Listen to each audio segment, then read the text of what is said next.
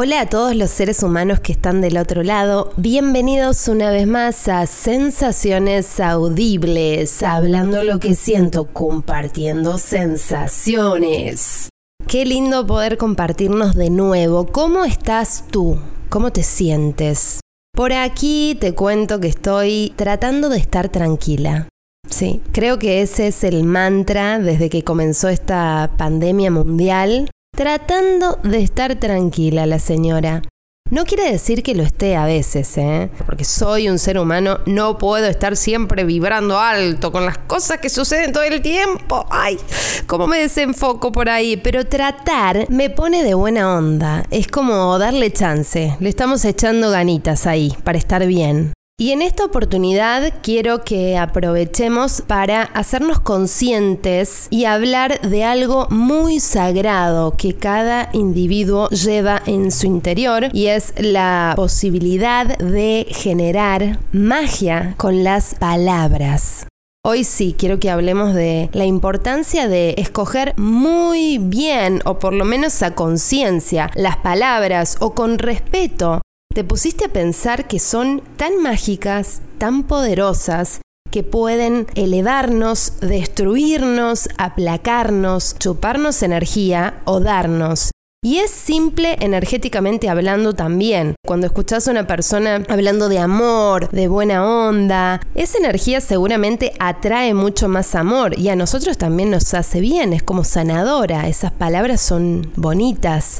En cambio, si, si escuchas a una persona que habla de fastidio, bronca, resentimiento, esa persona yo creo que solo va a recoger las mismas vibraciones de negatividad y fastidio. Entonces, bueno, por lo menos podemos estar alertas de la importancia de estas palabras porque son conjuros. Creemos mucho en la labia de los otros, lo que el otro dice. Creemos en esas palabras. Sobre todo la gente que tiene hijos, mucho cuidado con las palabras que le dicen a esas criaturas que traen al planeta Tierra, por favor, porque ellos son como esponjas que absorben todo lo que le van diciendo sus padres, padre, madre, tutor o la persona con la que más pasa el tiempo, ¿verdad?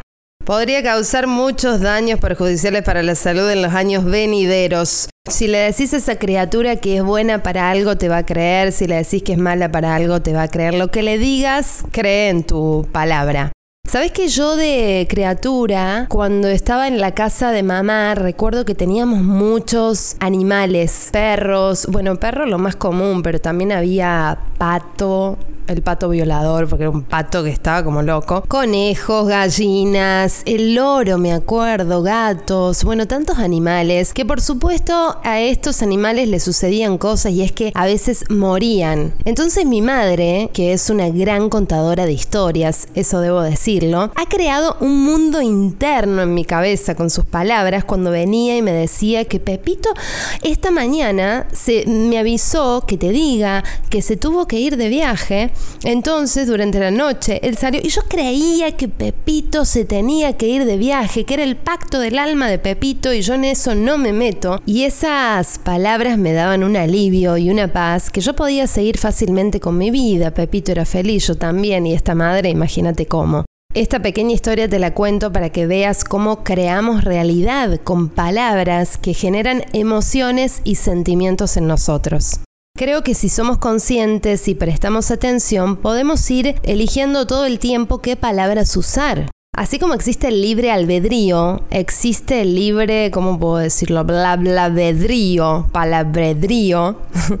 la cantidad de palabras que hay en el mundo del lenguaje. Entonces, hagamos de cuenta que podemos conseguir y construir lo que querramos, porque las palabras tienen este gran poder y este magnetismo de crear lo que decimos, expresamos, crea nuestra realidad. Entonces, ojo, atención con lo que verbalizamos, desde dónde lo decimos. Es muy importante la forma en que nos comunicamos también con nosotros mismos, no solo con el otro. Pensemos qué es lo que nos decimos a nosotros mismos la mayor parte del tiempo. Cuidado cómo nos hablamos, porque todo eso afecta el cuerpo, no solo en voz alta, sino en silencio, por ejemplo. ¿Qué te andás diciendo? ¿Qué nos estamos diciendo?